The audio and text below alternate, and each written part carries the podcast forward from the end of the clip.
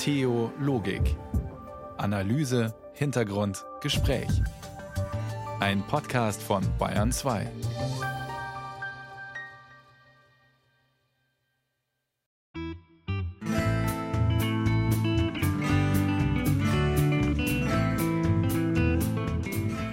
Am Mikrofon ist Matthias Morgenroth. Guten Abend. Heute wollte die Evangelische Landessynode in München einen neuen Landesbischof wählen, den Nachfolger für Heinrich Bedford Strom. Dessen Amtszeit geht im Herbst zu Ende. Dann war er zwölf Jahre an der Spitze der Evangelischen Landeskirche in Bayern. Es war ein Wahlkrimi mit einem Ausgang, auf den niemand gewettet hatte. Es gibt keine Nachfolgerin und keinen Nachfolger. Heute früh da waren es noch vier Kandidaten. Zwei Frauen, zwei Männer. Nina Lubomirski, Dekanin aus Landshut. Gabriele Hörschelmann, Direktorin des Hauses Mission Eine Welt in Neuendettelsau. Klaus Schlicker, Dekan in Winsbach. Christian Kopp, Regionalbischof für München und Oberbayern. Die vier hatte der Wahlausschuss vorgeschlagen. Im fünften Wahlgang am Nachmittag dann standen noch zwei zur Wahl. Nina Lobomirski und Christian Kopp. Dann ein Patt 51 zu 51 Stimmen, vier Enthaltungen. Dann der sechste, der letzte Wahlgang und keiner konnte die absolute Mehrheit auf sich vereinen. So klang es bei der Auszählung. Auf Herrn Christian Kopp entfielen 52 Stimmen, auf Frau Dr. Nina Lobomirski entfielen 50 Stimmen, vier Stimmen waren Enthaltungen. Damit ist auch im sechsten Wahlgang kein Kandidat, keine Kandidatin gewählt. Und gemäß Bischofsgesetz, Paragraph 9 Absatz 4 heißt es, erhält auch im sechsten Wahlgang keine der beiden Kandidaten und Kandidatinnen eine Mehrheit aller Synodalen, so stellt der Wahlvorbereitungsausschuss einen neuen Wahlvorschlag auf.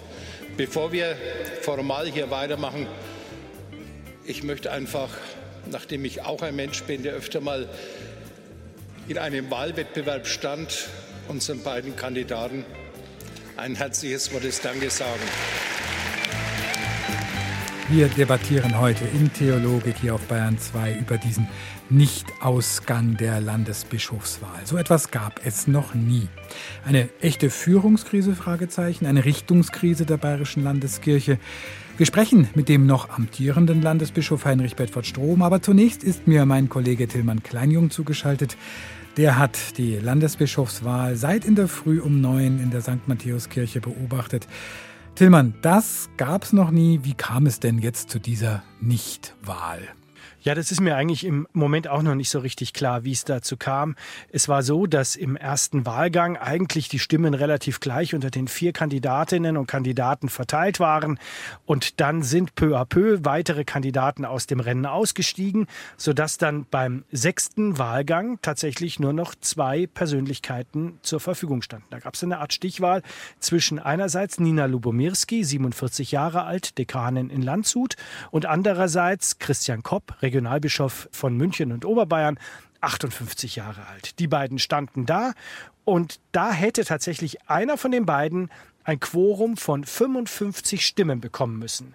Die Landessynode hat 108 Mitglieder, da liegt dann die absolute Mehrheit bei 55 Stimmen. Die wurde tatsächlich von keinem der beiden Kandidaten erreicht. Und so sieht es dann das Wahlgesetz der evangelischen Kirche in Bayern vor, gilt die Wahl zunächst einmal als gescheitert und muss abgebrochen bzw. unterbrochen werden. Was heißt das nun? Die einen wollten eine Frau, aber nicht Nina Lubomirski, die anderen wollten einen Mann, aber nicht Christian Kopp oder wie?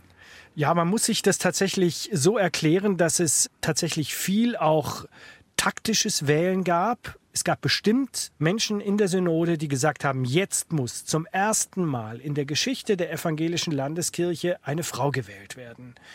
Und es standen ja zwei Frauen zur Auswahl. Die erste Kandidatin, Gabriele Hörschelmann, hat aber gleich im ersten Wahlgang nur 13 Stimmen bekommen und konnte die auch nicht weiter ausbauen. Die ist dann tatsächlich nach dem dritten Wahlgang ausgestiegen.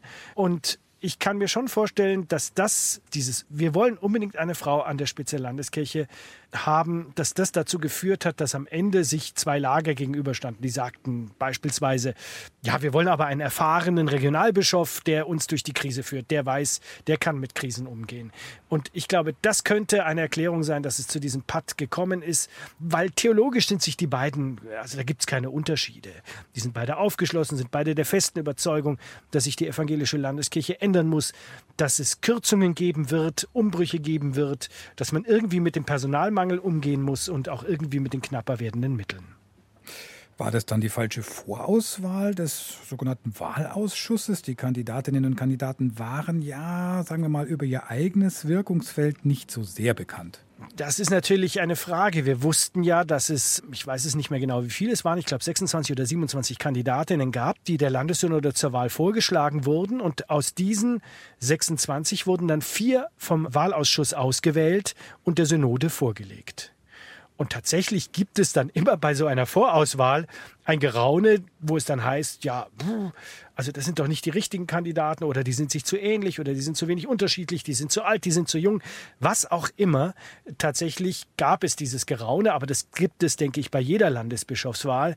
Und die Präsidentin der Landessynode, mit der wir gerade sprechen konnten, hat das auch nochmal ausdrücklich ausgeschlossen und hat gesagt, nein, wir haben die vier Kandidaten genommen, die genau in unser Bewerberprofil gepasst haben, die also Führungsverantwortung haben, die hinter diesem Reformprozess stehen, Profil und Konzentration, den die Landeskirche ja seit Jahren betreibt, die also genau dem Bewerberprofil entsprochen haben, das wir uns gewünscht haben. Und sie hat diese Verantwortung weit von sich gewiesen, dass es möglicherweise die falsche Auswahl war. Aber ein gewisses Abwatschen des Vorschlags ist ja dann doch mitzuspüren. Oder war es wirklich sozusagen einfach ein Partner natürlich, konnte sich nicht entscheiden? Natürlich, nein. Es wird jetzt natürlich auch als ähm, sozusagen Sternstunde synodaler Kultur in der evangelischen Kirche ein bisschen verkauft. Das ist aber auch nur zum Teil richtig, weil tatsächlich stehen ja jetzt zwei Kandidaten und zwei Kandidatinnen beschädigt da.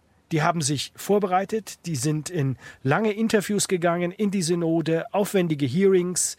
Die haben sich tatsächlich auch diesem Druck ausgesetzt, sich auf dieses Amt vorzubereiten. Und jetzt hat die Synode gesagt, nö, also die wollen wir nicht. Und das ist natürlich eine Beschädigung. Und das jetzt allein als Sternstunde einer Synode zu beschreiben, halte ich für zu kurz gegriffen.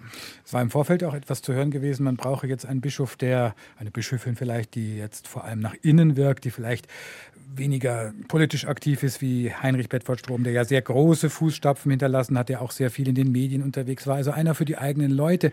War man sich da vielleicht auch sehr unsicher, wie denn sonst ein Nachfolger, eine Nachfolgerin für Heinrich Bedford Strom aussehen könnte? Es gibt tatsächlich auch den hörbaren Wunsch in der Landessynode, und den halte ich auch für verständlich, dass der neue Landesbischof oder die neue Landesbischöfin ein etwas anderes Profil hat als der amtierende Landesbischof Heinrich Bedford Strom. Weil tatsächlich es ja jetzt zwölf Jahre waren, in denen Heinrich Bedford Strom Landesbischof war. Das heißt, hier will man einfach Abwechslung haben, hier will man auch neue Akzente setzen. Das ist auch Sinn und Zweck einer Neuwahl. Also das ist per se noch nicht mal falsch. Andererseits gibt es, glaube ich, sehr unterschiedliche Auffassungen darüber, wie dieses neue Profil aussieht. Soll das eher einer sein, du hast es angesprochen, der nach innen wirkt, der also die Verwundeten von der Krise und der Säkularisierung geschändeten Seelen streichelt? Oder soll es jemand sein, der nach außen wirkt, der also die evangelische Kirche in vielleicht einer ähnlichen oder vielleicht einer bisschen anderen Weise verkauft, in Anführungsstrichen gesprochen, wie Heinrich Bedford Strom? Also auch eine gewisse Krisenstimmung, dass man weiß, vielleicht kommt es auf die kommenden zehn Jahre an. Es bröckelt ja weiter in den Kirchenmitgliederzahlen, in den Kirchenmitgliedern. Und wir haben genügend sozusagen politische Weltkrisen und nicht nur Krisen der Kirche, auch Glaubenskrisen. Na, das halte ich ja noch für das, ich sag mal, positivste an diesem gescheiterten Wahlgang, dass tatsächlich sich die Synodalinnen und Synodalen dem Ernst der Lage durchaus bewusst sind das ist ja nicht irgendein Amt, was da vergeben wird. Das ist der oberste Pfarrer oder die oberste Pfarrerin von 2,1 Millionen evangelischen Christen in Bayern. Und die nächsten Jahre werden hart für die Kirchen. Wir hatten im vergangenen Jahr einen Austrittsrekord. Mehr als 45.000 Menschen sind aus der evangelischen Kirche in Bayern ausgetreten. Das ist eine Stadt so groß wie Freising. Und so wird es weitergehen. Sprich, die evangelische Kirche befindet sich wie die katholische Kirche in einem unglaublichen Transformationsprozess. Und den zu dirigieren, den zu managen und den auch in irgendeiner Form seelsorgerlich zu begleiten, das ist die Aufgabe der neuen Bischöfin oder des neuen Bischofs. Und da machen es sich natürlich die gewählten Vertreter der Landeskirche, die Synodalen, nicht leicht bei dieser Entscheidung. Und so denke ich, ist das auch eine sehr verantwortungsbewusste Nichtwahl gewesen heute, wenn man es so rum erklären will. Und die Aufgabe eben dieser Landessynode wird jetzt aber sein, trotzdem irgendwie eine Landesbischöfin, einen Landesbischof zu finden. Wie geht es jetzt konkret weiter? Ja, das ist sehr kompliziert. Das gab es ja noch nie in der evangelischen Landeskirche, dass eine Wahl gescheitert ist. Und es wird so weitergehen, dass tatsächlich äh, nun erst einmal der Wahlausschuss noch einmal tagt. Der will man sich morgen Abend verständigen und überlegen, ob man eventuell aber wirklich eventuell noch während dieser Synodalsitzung in München sich nochmal erneut an einem oder an mehreren von diesen Kandidaten versucht. Also ob man versucht, die nochmal ins Rennen zu schicken. Da würde ich gleich kritisch anmerken, naja, also wenn es nach sechs Wahlgängen nicht klappt, warum soll es nach sieben oder acht oder neun Wahlgängen klappen, zwei oder drei aus diesem Quartett herauszuwählen? Die andere Variante wäre, und die wäre deutlich aufwendiger, dass man jetzt das gesamte Prozedere nochmal komplett neu von vorne anfängt, dass man die Stelle sozusagen neu ausschreibt, dass man neue äh, Bewerbungen erbittet, dass man dann die Kandidatinnen und Kandidaten prüft, dass man dann aus diesen wieder eine Zahl von vier bis sechs sechs dürfen es maximal sein, auswählt, die man dann in einer eigenen Wahlsynode auch wieder zur Wahl stellt. Das geht nicht von heute auf morgen, das ist sehr aufwendig. Da muss unter anderem auch die bayerische Staatsregierung zustimmen. Also da gibt es ein Vetorecht der Staatsregierung bei Kandidaten. Da muss auch die EKD und die VELKD, das ist der Zusammenschluss der lutherischen Kirchen, zustimmen. Also das ist nicht trivial, dieser Vorgang. Von daher wäre das der deutlich aufwendigere Weg. Aber ich glaube, so mein Gefühl, darum wird die Landeskirche nicht herumkommen. Oder es passieren jetzt hier während dieser Synodaltagung in München noch Wunder sagt Tillmann Kleinjung. Bayern 2 mit Theologik immer montags zwischen 21 und 22 Uhr.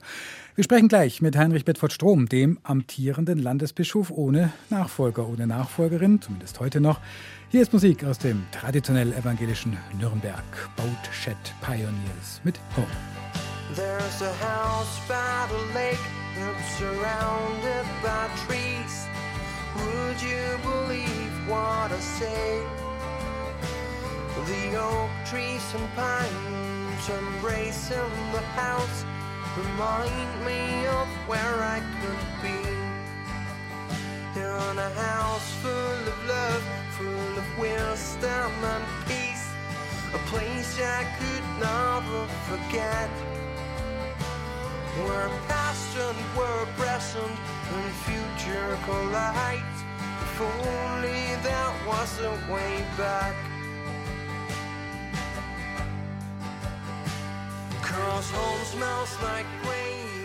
Bayern 2, Theologik, heute mit der Nachlese zu einem Wahlkrimi. Spielort St. Matthäuskirche in München. Mitspielerinnen und Mitspieler, die Evangelische Landessynode von Bayern, das Evangelische Kirchenparlament, zwei Kandidatinnen und Kandidaten für die Nachfolge des amtierenden Landesbischofs Heinrich Bedford Strom. Es waren mit Namen benannt Nina Lubomirski, Dekanin aus Landshut, Gabriele Hörschelmann, Direktorin des Hauses Mission Eine Welt in Neuendettelsau, Klaus Schlicker, Dekan in Winsbach und Christian Kopp, Regionalbischof für München und Oberbayern. Sie hatte der Wahlausschuss vorgeschlagen und wir haben es ja schon diskutiert, der sechste Wahlausgang. Es gab für niemanden eine absolute Mehrheit. Das heißt wohl neue Liste, neue Kandidaten. Nach der Wahl bin ich mit Heinrich Bedford Strom zusammengeschaltet worden. Und die erste Frage, Herr Landesbischof, Sie haben keinen Nachfolger, keine Nachfolgerin. Hätten Sie das gedacht?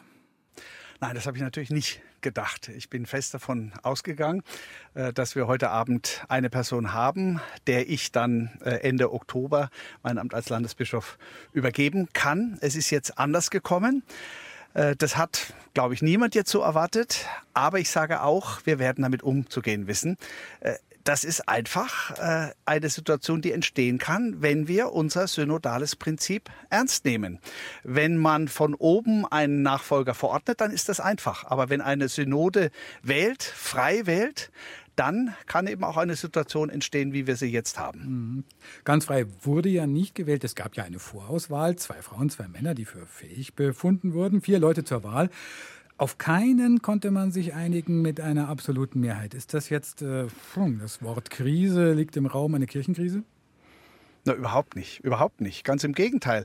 Äh, wir werden damit umzugehen wissen. Äh, und äh, die Tatsache, dass die Menschen ziemlich genau gleich zwei bestimmte Personen gerne als Landesbischof oder Landesbischöfin wollten, heißt ja nicht, dass man keinen guten Landesbischof hätte finden können, sondern es heißt schlicht und einfach, dass da zwei starke Kandidatin, Kandidat am Ende übrig waren. Alle vier waren stark, aber am Ende waren zwei Kandidatinnen, Kandidat übrig, die dann zur Wahl standen. Und äh, ich weiß, dass äh, das wirklich die Qual der Wahl war, dass also da Synodale auch äh, im einen Wahlgang so gewählt haben, aber sich sehr gut auch den anderen vorstellen konnten und im anderen Wahlgang dann anders gewählt haben. Aber man kann sich dann ja gut vorstellen, wenn es so ist, äh, dass Menschen sagen, so wir wollen jetzt ein Ergebnis haben. Also dann wähle ich bei diesem letzten Wahlgang die andere Person. Und die andere Seite sagt genau das Gleiche. Ich möchte ein Ergebnis und wähle im letzten Wahlgang dann die andere Person dann kann natürlich genau das rauskommen, dass am Ende wieder ein Patt äh, da ist, obwohl alle guten Willen haben. Das ist Demokratie. Das ist Synode. Äh, und ich möchte es nicht anders. Ich möchte nicht, dass verordnet wird, äh, wer was abstimmt und dass streng nach Fraktionszwang abgestimmt wird. Dann kann man sowas gut organisieren. Das ist aber nicht mehr, wie die Synodalen heute äh, abstimmen. Die wollen wirklich frei abstimmen. Und das haben sie getan mit diesem Ergebnis. Und wir werden jetzt mit diesem Ergebnis umzugehen wissen und dann äh, nochmal nachdenken und äh, äh, einen neuen Weg einschlagen. Nina Lubomirske, Dekanin aus Landshut, Christian Kopp, Regionalbischof von München und Oberbayern. Beide standen ja fürs Ausprobieren, auch für neue Formate, also für eine gewisse auch offene Kirche, zukunftsoffene Kirche. Also daran kann es nicht gelegen haben, dass jetzt ein Konservativer gegen eine liberalere Position angetreten ist. Wollten die einen unbedingt eine Frau und die anderen unbedingt einen Mann? Nein, nein, das glaube ich äh, hat in diesem Fall äh, eine ganz untergeordnete Rolle gespielt. Äh, äh, denn diejenigen, die gesagt haben, es soll auf jeden Fall eine Frau werden, äh, die hatten ja schon in den Wahlgängen vorher die Möglichkeit äh, und ganz offensichtlich war das nicht das ausschlaggebende Kriterium. Ich glaube wirklich, dass die Profile der beiden, die jetzt dann am Ende zur Wahl standen, sich nicht entgegenstehen und deswegen das keine Kampfabstimmung war zwischen zwei verschiedenen Konzepten. Ist genau wie Sie gesagt haben. Beide sind bekannt dafür, dass sie innovativ, experimentell, menschennah die Kirche verändern wollen und mitten dabei sind, das auch zu tun. Und deswegen ist es, wie Sie sagen, es ist ein ganz großer Veränderungswille in dieser Kirche und auch insbesondere in dieser Landessynode. Hier geht es jetzt um die richtige Person, äh, um das voranzutreiben. Und da gab es schlicht und einfach jetzt in der Endrunde zwei starke Persönlichkeiten, äh, die man beide gerne gewollt hätte. So deute ich dieses Ergebnis. Man könnte es auch andersrum deuten. Keiner, der sozusagen so stark war, dass er am Schluss ähm, ja doch dann mehr überzeugen konnte. Man hätte ja sechs Kandidatinnen oder Kandidaten benennen können. Das hätte das Wahlgesetz hergegeben. Man hat sich lediglich auf vier geeinigt. Haben den Synodalen andere gefehlt? Vielleicht eben eine Figur, die, die so prägnant anders ist, dass, dass, ja, dass man jetzt eine Entscheidung gehabt hätte? Also das ist Spekulation. Hm, äh, wenn jetzt äh, es eine Person gibt, äh, die äh, äh, gegenüber den anderen so heraussticht, dann hat man vielleicht schnell klare Ergebnisse. Wenn aber es zwei sehr starke Kandidaten oder sogar vier am Anfang äh, gibt und zwei am Ende übrig bleiben, äh, die eben äh, beide äh, was Starkes repräsentieren, dann kann diese Situation äh, so entstehen. Und deswegen ist es müßig im Rückblick hm. zu sagen, wer hätte jetzt sozusagen, wer wäre jetzt da vorangezogen und hätte alle überzeugt und die anderen hätten äh, nicht überzeugen können. ich sehe diese Situation nicht. Und deswegen sage ich nochmal, ich deute die Situation so, dass viel guter Wille da war, eine Persönlichkeit zu wählen, die unsere Kirche gut in die Zukunft führen kann äh, und es eben die Qual der Wahl gab zwischen zwei starken Persönlichkeiten mit dem Ergebnis, was wir jetzt haben. Mhm. Herr Bedford-Schrumm, Sie haben es gerade angesprochen, viel Veränderung steht an. Ist das vielleicht auch ein Grund dafür, dass man jetzt sozusagen sehr genau wählen will? Also ich versuche jetzt auch nur noch die Wahlen ein bisschen zu mhm. interpretieren mhm. und einzuordnen, denn man könnte ja auch sagen, boah, Zukunftsangst, das ist jetzt so ein Transformationsprozess, der da ansteht. Wir wissen ja selber irgendwie gar nicht, wie wir als Kirche uns aufstellen sollen, wie es uns in zehn Jahren oder in fünf Jahren geben soll. Also da auch eine Unsicherheit. Wer, wer könnte da die oder der Richtige sein? Ich glaube nicht, dass das äh, dafür ein Grund ist, äh, denn die Herausforderungen liegen klar auf dem Tisch. Äh, wir sind, wie gesagt, mitten in einem Prozess, der auch sehr gut läuft, wo wirklich auch vor Ort in den Dekanaten, ich bin ja viel unterwegs, äh, nehme wahr, dass das inzwischen äh, wirklich toll aufgenommen worden ist und, und auch schmerzliche Dinge. Äh, und da darf man den Schmerz auch nicht irgendwie weglächeln. Der ist da.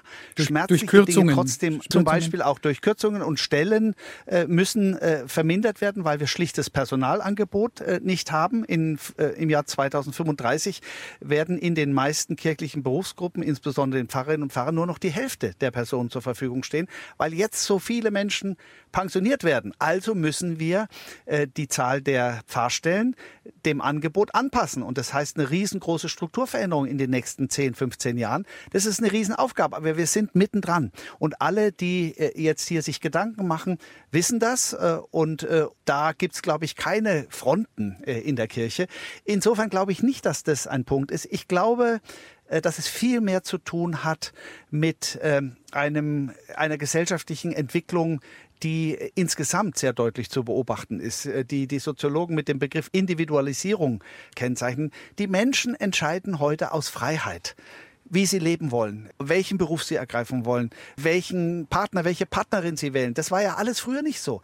Das, das entscheiden die Leute heute aus Freiheit.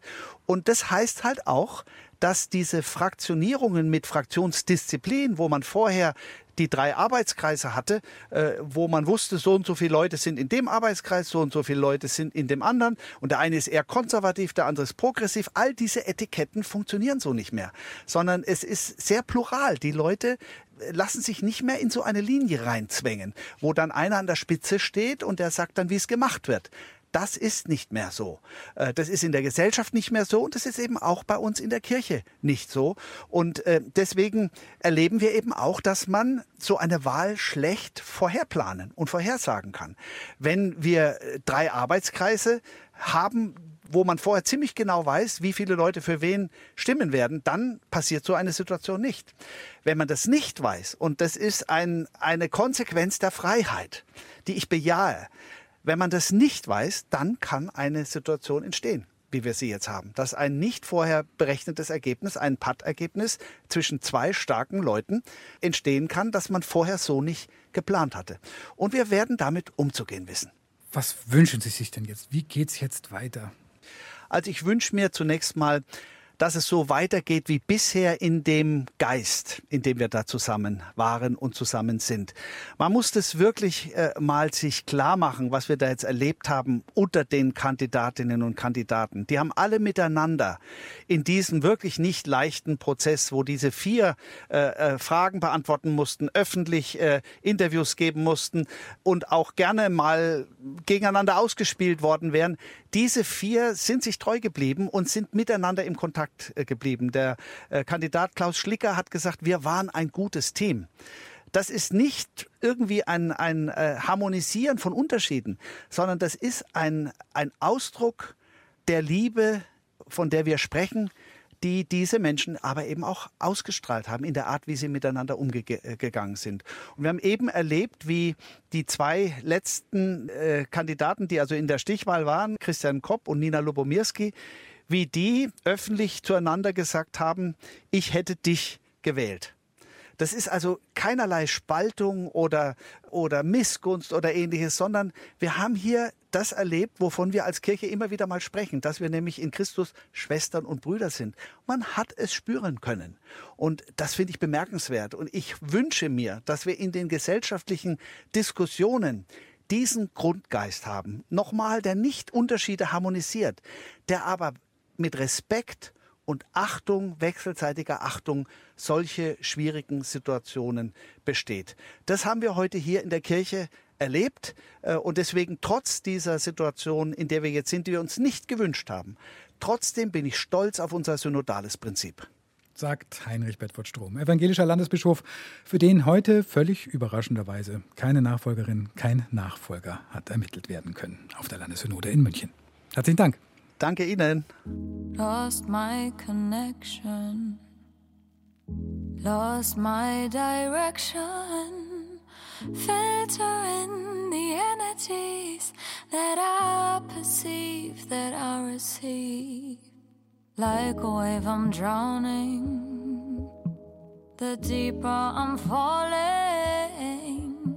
the higher I am rising. And now surprising myself. You wonder why, you wonder how I came so far. A long time ago, someone told me I would rock it. Always leave a rainbow in your pocket. I wonder why, I wonder how I came so far. A long time ago, someone told me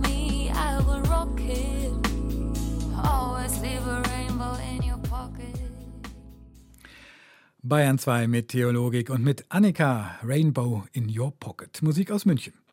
Von München schauen wir nach Madagaskar. Das klingt nach Vanille, nach Traumstränden und Lemuren. Doch in Wahrheit ist es eines der ärmsten Länder der Welt und ein sehr patriarchalisch geprägtes. Damit mehr Mädchen zur Schule gehen oder mehr Bäuerinnen einen Besitztitel für einen Hof erhalten können, engagieren sich einheimische Frauen für mehr Gleichberechtigung und die katholische Kirche unterstützt sie dieses Jahr ganz besonders dabei. Frau, Macht, Veränderung. Unter diesem Titel sammelt das katholische Hilfswerk Miserior in der Fastenzeit Spenden für Projekte in Madagaskar, die besonders Frauen in den Blick nehmen.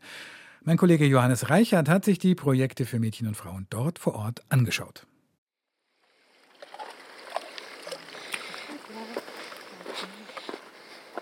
Virginie Santatrinaina steht auf einem kleinen Acker und spritzt mit der Hand Wasser auf ihr Gemüsebeet. Die 30-Jährige baut Reis, Bohnen und Karotten an. Wie viele Familien im zentralen Hochland Madagaskars lebt sie mit ihrem Mann und ihren zwei Kindern vom Eigenanbau. Seit einem Jahr hat sie einen Zuverdienst. Virginie arbeitet als Lehrerin in einer Vorschule der einheimischen Organisation Wosama. Ich bin froh, bei Wosama zu arbeiten, denn dadurch verdiene ich mir etwas dazu.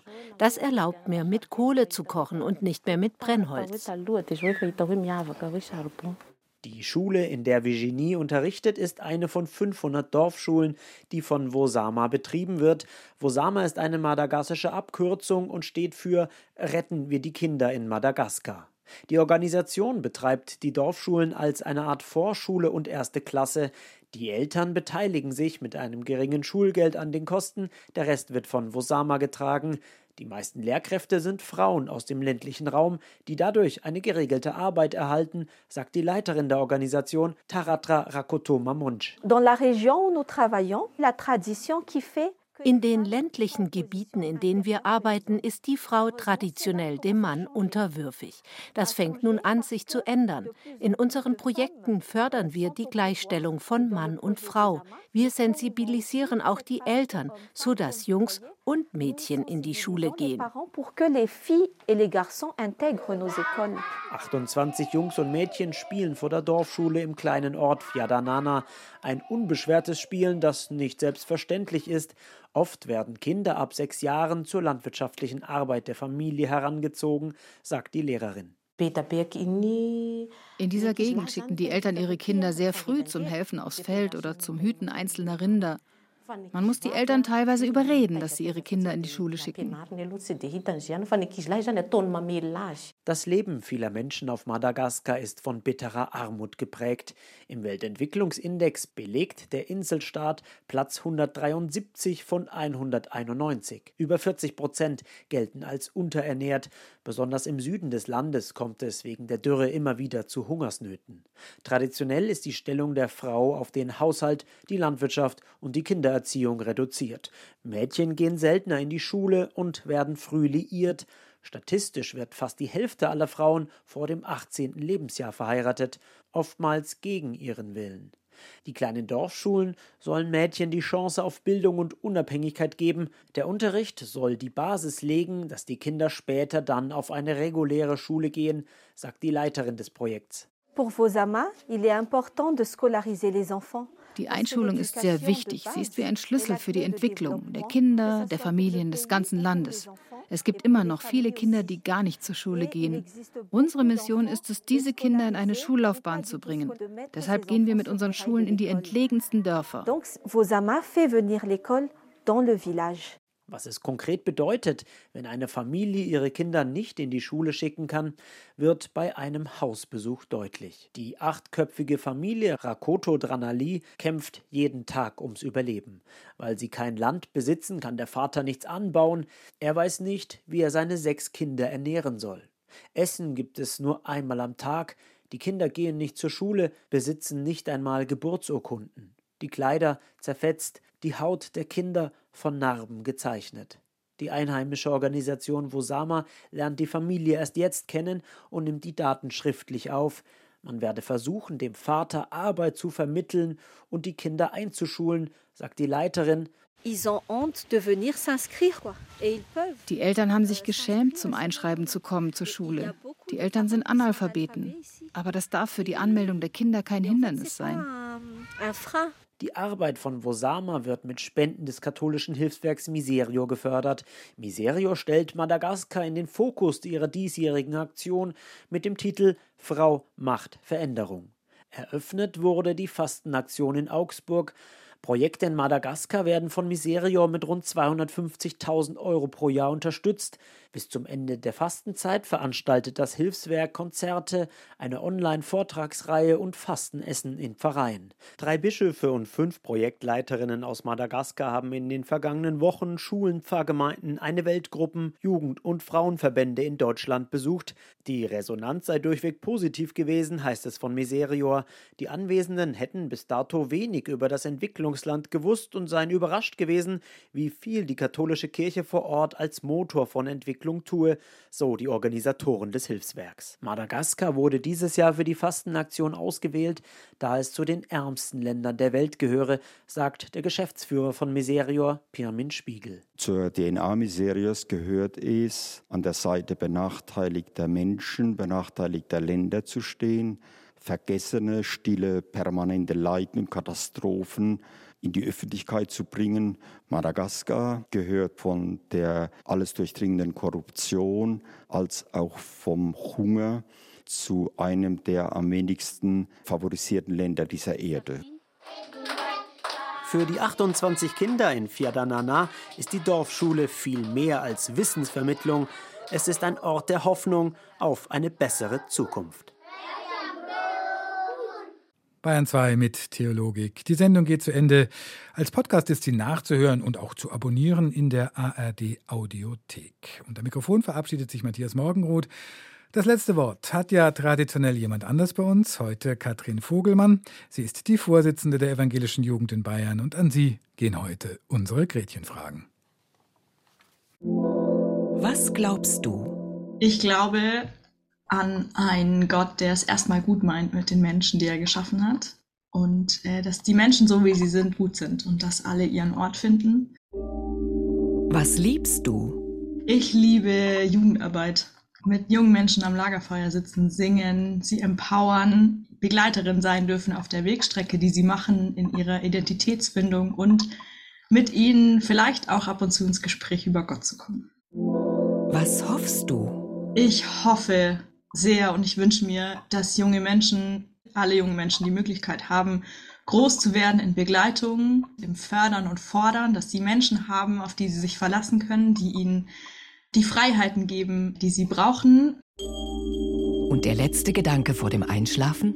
Vor dem Einschlafen denke ich meistens, ach, an gar nicht so viel. Äh, meistens freue ich mich auf den nächsten Tag und bin dankbar für das, was ich sein darf und was ich äh, machen darf. Und ich glaube, so viel mehr Denken ist da gar nicht dabei. Eigentlich nur ein positives Gefühl in der Regel.